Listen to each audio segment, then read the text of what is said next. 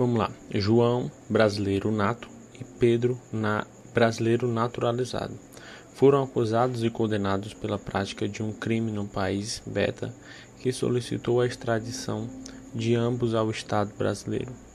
À luz da sistemática Constituição vigente, é, vamos imaginar essa situação.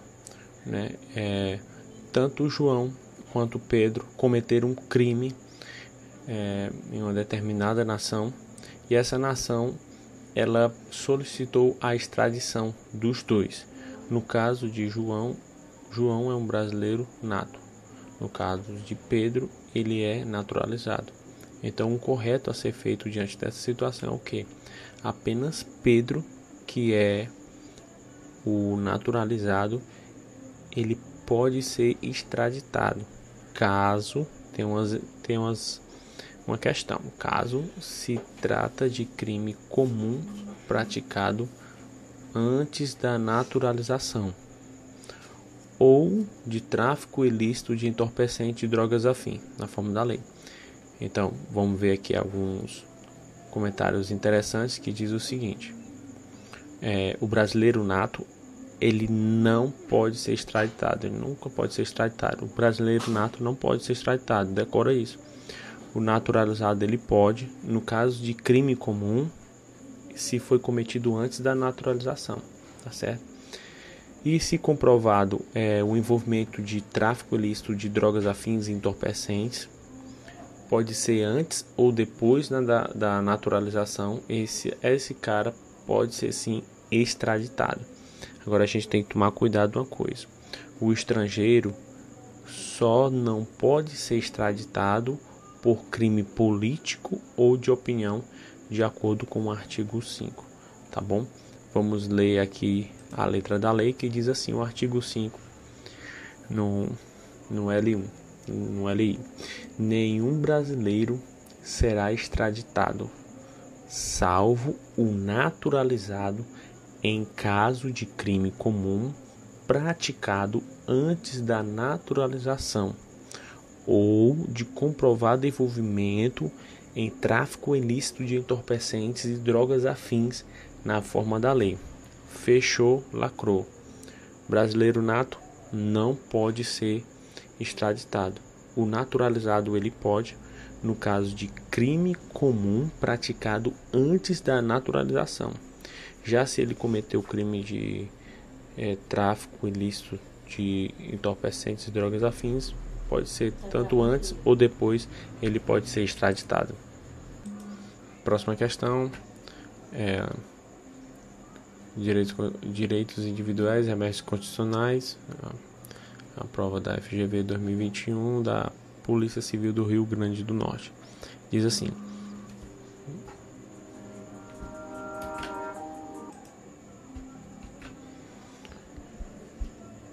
Maria vereadora que residia em área contígua à sua grande reserva florestal, florestal, observou que todos os dias durante a noite, empregados de uma construtora promoviam o desmatamento da área.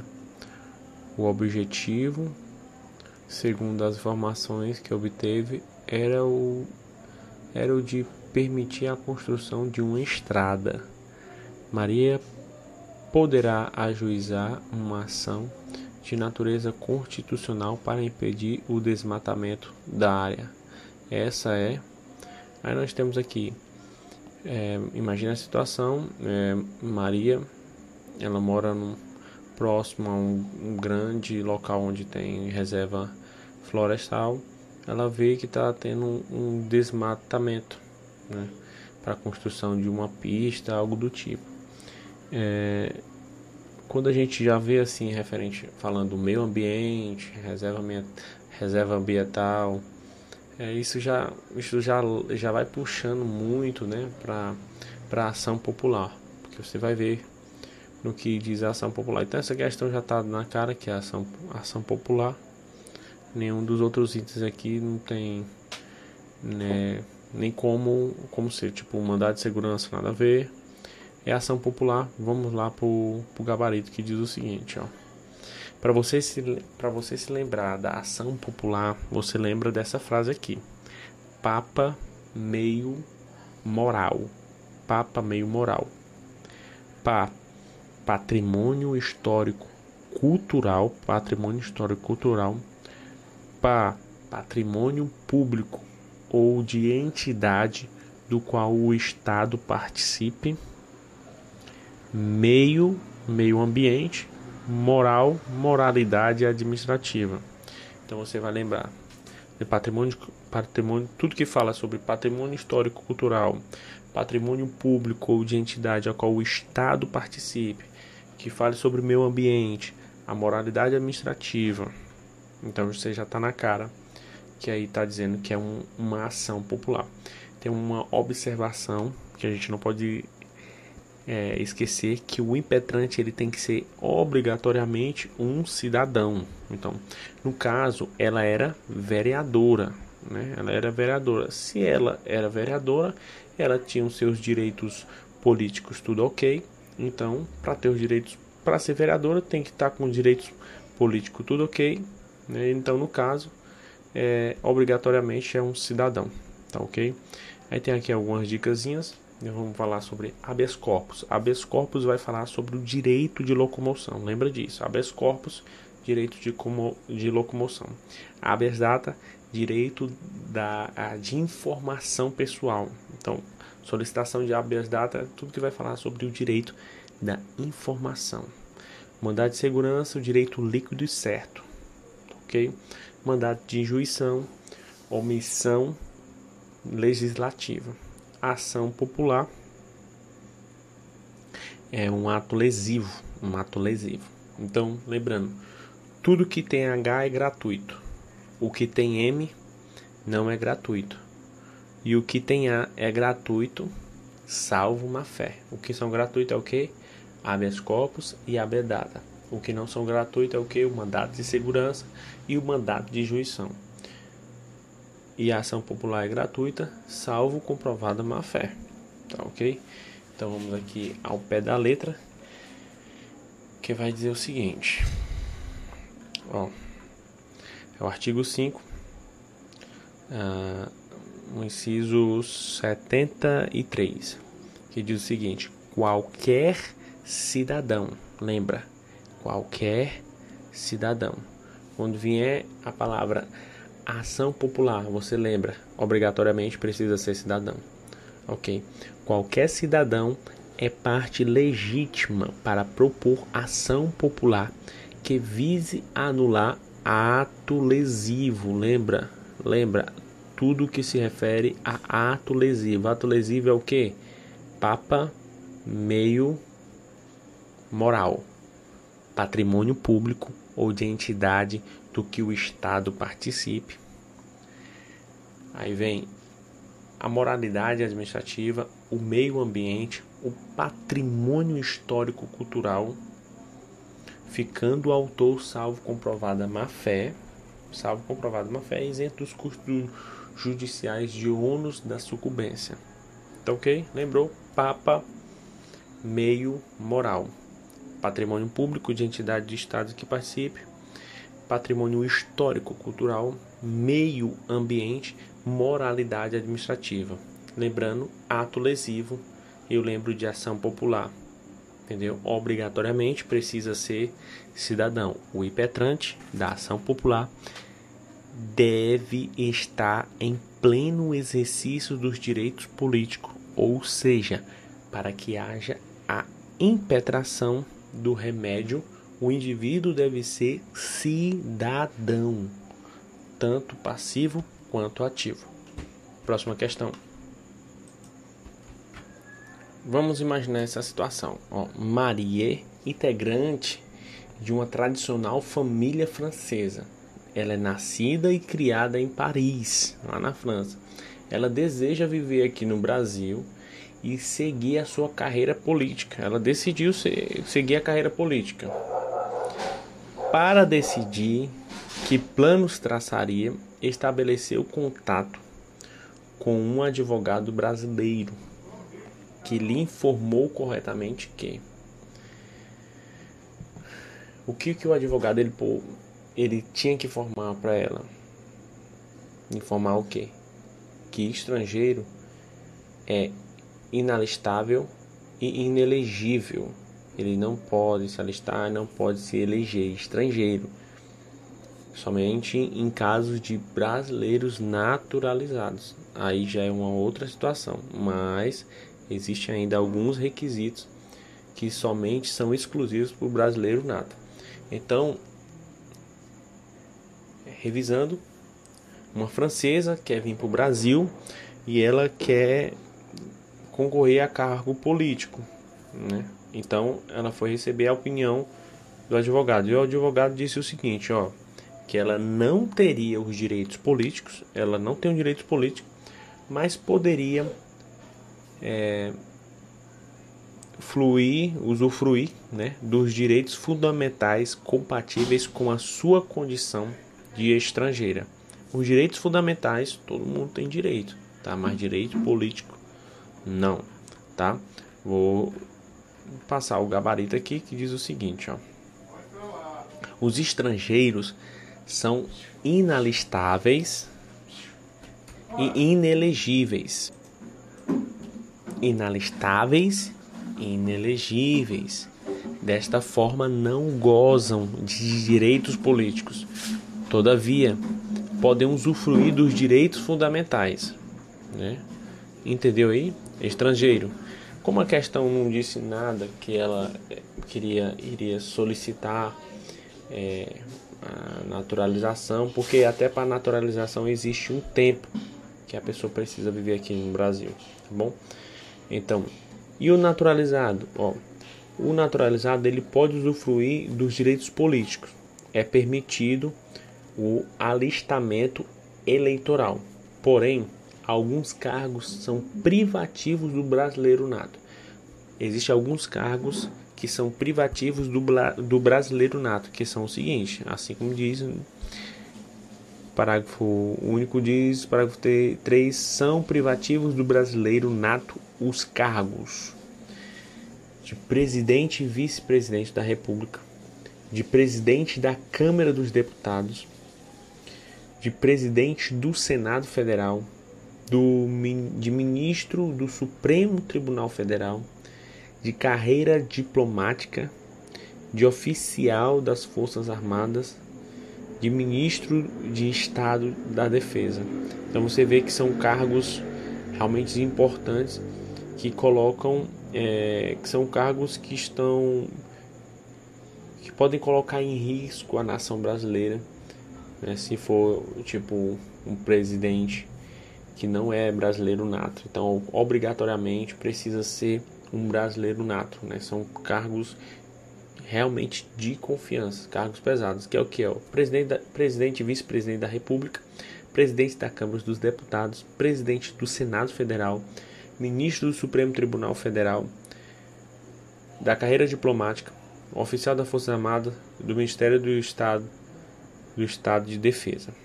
Ok? Então, como a questão não mencionou nada sobre a Maria, ser naturalizada, então ela apenas gozará dos direitos fundamentais. Entendido? Fechado. Vamos para a próxima. Maria solicitou a matrícula do seu filho. Então, muitas questões da FGV, quando você fala em matrícula, já fica atento é sempre está batendo em mandato de segurança. Por quê? Porque o mandato de segurança ele nada mais é do que uma lesão, uma lesão ou ameaça ao direito líquido e certo. Então, o que aconteceu com Maria aqui é o seguinte: que ela quer matricular o seu filho e o, o diretor não quis matricular porque ela participava de algum era afiliada a algum partido político. Como diz aqui na questão, Maria solicitou a matrícula ao seu filho de 8 anos na escola municipal. Então lembra, uma escola do governo, né, do município, que foi indeferida por escrito pelo diretor. O diretor não aceitou sobre o argumento de que a a, a requerente, ao preencher o respectivo formulário, ela declara ser filiada a um partido político distinto daquele que está afiliado o prefeito municipal. Então nada a ver, entendeu? Só porque ela é afiliada a um partido político que é diferente é, do que aquele é, do, do que é da prefeitura municipal, o diretor foi lá e negou o requerimento de matrícula do filho dela. Tá errado. Tá errado. Porque é, o mandado de segurança é o que? Uma lesão ou ameaça a um direito líquido e certo. Tá? Um direito dela. Direito dela matricular o seu filho. Entendeu? Mas eh, se usa o mandado de segurança quando não é cabível outros remédios constitucionais. Tá beleza? Então, por entender o indeferimento era incompatível com a ordem jurídica, Maria solicitou um advogado ajuizasse uma ação condicional cabível para que o juiz competente determinasse a matrícula do seu filho na escola. Beleza. Aí tem os itens aqui, habeas corpus. Habeas corpus não é, né? Habeas corpus se trata sobre uma lesão ou a ameaça à locomoção do indivíduo. Então, tudo que, que a questão falar sobre é, uma ameaça, uma lesão que, que fere o direito de locomoção do indivíduo, aí é solicitado locomoção, lembra? habeas corpus. Então tudo que começa com H é o que? Gratuito. Tudo que começa com M é o que? É pago. E o que começa com A é gratuito, exceto no caso comprovado má fé, que é a ação popular, tá certo?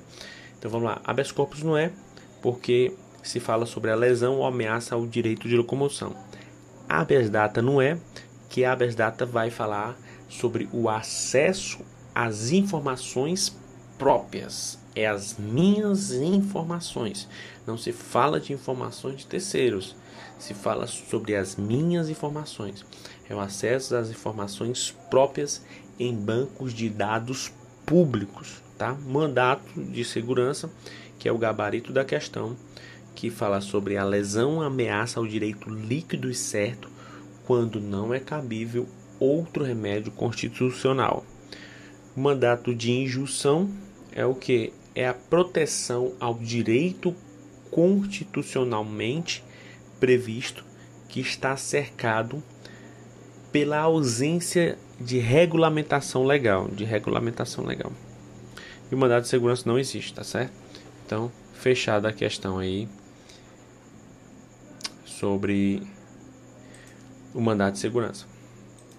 Na próxima questão diz assim: é, a Constituição da República de 1988 trouxe uma série de disposições aplicáveis, não somente ao direito penal, mas também ao direito processual penal, em espécie buscando impor limites ao exercício do direito estatal de punir e garantir uma série de direitos ao acusado e o preso.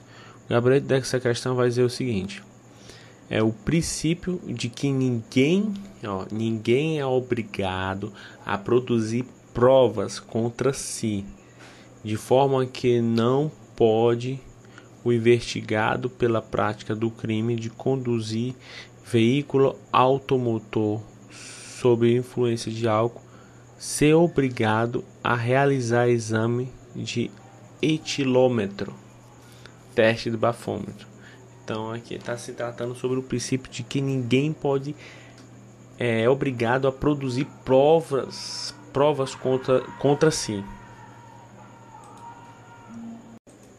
Ainda questão de direito constitucional, falando um pouco ali sobre os remédios constitucionais, vamos em uma situação aqui, ó.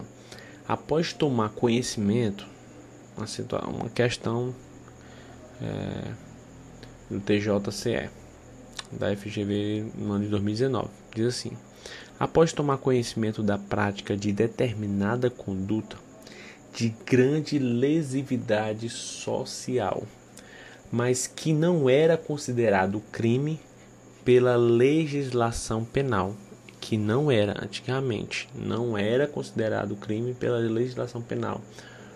Os órgãos competentes da União aprovaram a lei número número 20 de 2019 disposto, ainda que ela se aplicaria aos fatos ocorridos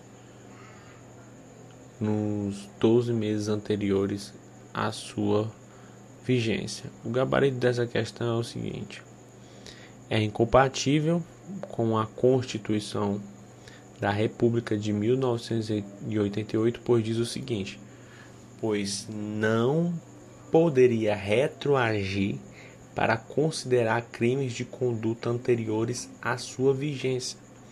Porque na lei vai dizer o seguinte: lá no artigo 5, no inciso 39, não há crime sem uma lei anterior que a defina, nem pena sem prévia combinação legal. Mais o artigo mais o artigo 40 que diz o seguinte: a lei penal não retroagirá. A lei penal ela não retroage, salvo que, salvo para beneficiar o réu. Então, se, se criou-se uma lei, que essa lei ela está beneficiando o réu, então a lei ela vai retroagir, entendeu? Mas a lei não retroagirá, salvo se for para beneficiar o réu. Logo, se não era crime no momento da prática do ato, não pode se tornar-se crime depois, mesmo que ocorra uma alteração legal. Se é o ok, e é isso aí. Como diz os dois incisos, o gabarito aí é o item D, né, que isso não pode acontecer, porque só é, só vai existir só vai existir o crime se tiver já um, uma lei que está definindo ali, entendeu? Então, como diz nos incisos, não há crime sem lei anterior que a define, nem pena sem prévia combinação legal. E no outro inciso vai dizer assim que a pena ela não vai retroagir, salvo se for para beneficiar o réu. A próxima questão diz o seguinte: João, servidor público, preencheu todos os requisitos exigidos para o recebimento de determinado benefício pecuniário, mas ele decidiu que iria é, requerê-lo somente na semana seguinte. Ocorre que no dia anterior àquele em que apresentaria o seu requerimento, foi editado a lei que extinguir o benefício. Então ele estava para receber um benefício, disse que ia receber só depois, decidiu receber só depois, mas ele preencheu tudo. À luz dessa sistemática, vai dizer que o gabarito é o seguinte: que ele. que a questão está dizendo que é o seguinte. Foi criada uma nova lei que extinguiu esse benefício. Entendeu? Só que é o seguinte: a, é, a lei ela não impede que o João receba o benefício, pois a lei não pode prejudicar o direito adquirido. Então o gabarito é justamente isso. Porque diante dessa situação, o candidato ele deve se lembrar da determinação condicional em relação ao direito adquirido, sendo o qual o artigo 5 vai dizer o seguinte, lá no inciso 36, a lei não prejudicará o direito adquirido, o ato jurídico perfeito e a coisa julgada. Demais, conforme a lei de introdução às normas do direito brasileiro. Temos o seguinte no artigo 6. A lei em vigor terá efeito imediato e geral, respeitados o ato jurídico perfeito o direito adquirido à coisa julgada. Considera-se adquiridos, assim, os direitos que o, o seu titular ou alguém por ele possa exercer, como aqueles cuja o começo do exercício tenha termo, prefixo ou condições pré-estabelecida, inalterável, árbitro de outrem. Então, a lei ela não prejudica, ela não pode prejudicar o direito adquirido, ok?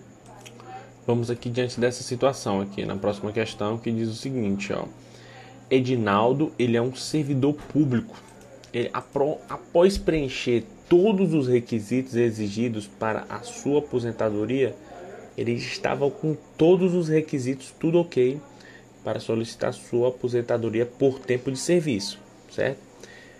Requereu o deferimento do, beneficia, do benefício junto ao órgão competente, instruindo o requerimento com todos os documentos exigidos pela legislação de regência. Então ele estava tudo ok, todos os documentos que pediram ele estava na mão. Imagina essa situação, ok? O requerimento, no entanto, foi indeferido de modo ilegal e arbitrário. Como assim? Como assim algo que é um direito dele certo foi negado?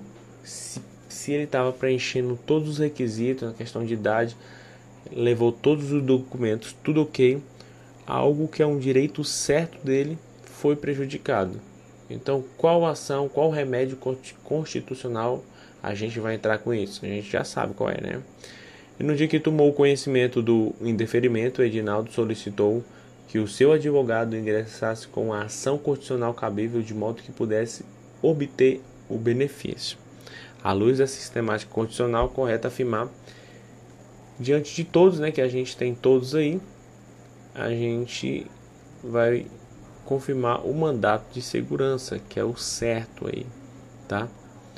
Que o correto afirmar da ação é o mandato de segurança. Isso porque o mandato de segurança visa assegurar o direito líquido e certo que é necessário na questão. Então é um direito dele, da aposentadoria dele, estava tudo ok, toda a documentação ok e foi barrado.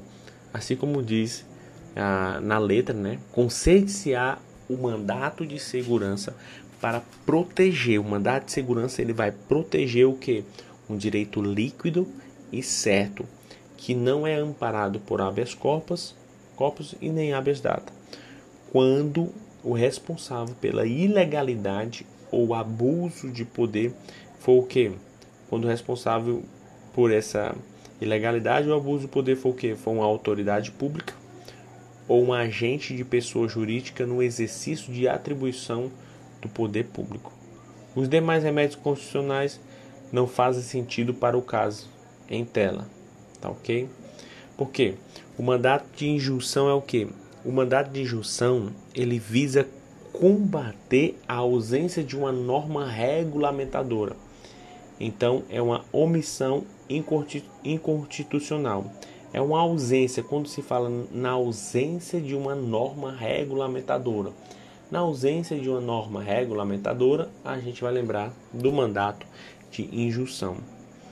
É o direito de petição é, visa o direito de petição dos poderes públicos em defesa de direitos contra legalidade ou abuso de poder. Não é considerado tem um habeas corpus que visa garantir a plena liberdade de ir e vir, o habeas data que visa assegurar o conhecimento de informações relacionadas à pessoa de petrante. É, visa assegurar o conhecimento né, de informações relacionadas à pessoa de petrante. Então, o gabarito aí é justamente o mandato de segurança, que é um direito líquido e certo.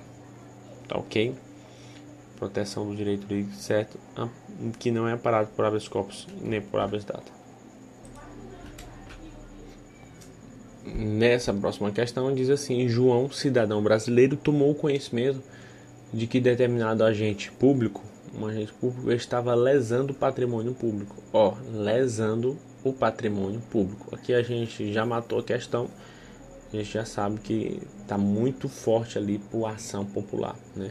O que ocorreu? O desvio de vultosos recursos para sua conta particular, com o objetivo de re responsabilizar o agente público, de modo que ele fosse obrigado a devolver os valores desviados. João, por intermédio do seu advogado, pode, poderia ajuizar o que? Mandado de, mandado de injunção não é, ou mandado de injunção é quando não existe uma, uma norma regulamentadora. Habeas data não é, que é a solicitação de informação pessoal. Mandado de segurança não é, é quando, quando é prejudicado por algo certo, né? uma lei certa vigente. Aí quando se fala de lesando o patrimônio público, a gente vai lembrar de ação popular, que é o gabarito da nossa questão, né? que é justamente isso. João, por intermédio de seu advogado, ele pode ajuizar a ação popular por ser o instrumento constitucional para a, a proteção patrimônio público, da proteção do patrimônio público, em que tem como legitim, legitimado para a propositura o cidadão. Nesse sentido, o artigo diz o seguinte aqui, ó, qualquer cidadão é parte legítima para propor ação popular que visa anular um ato lesivo ao que ao patrimônio público, à entidade do Estado que participa da moralidade administrativa, ao meio ambiente e ao patrimônio histórico e cultural, ficando o autor salvo, comprovada má fé isento de custos da judiciais e de ônus da sucumbência.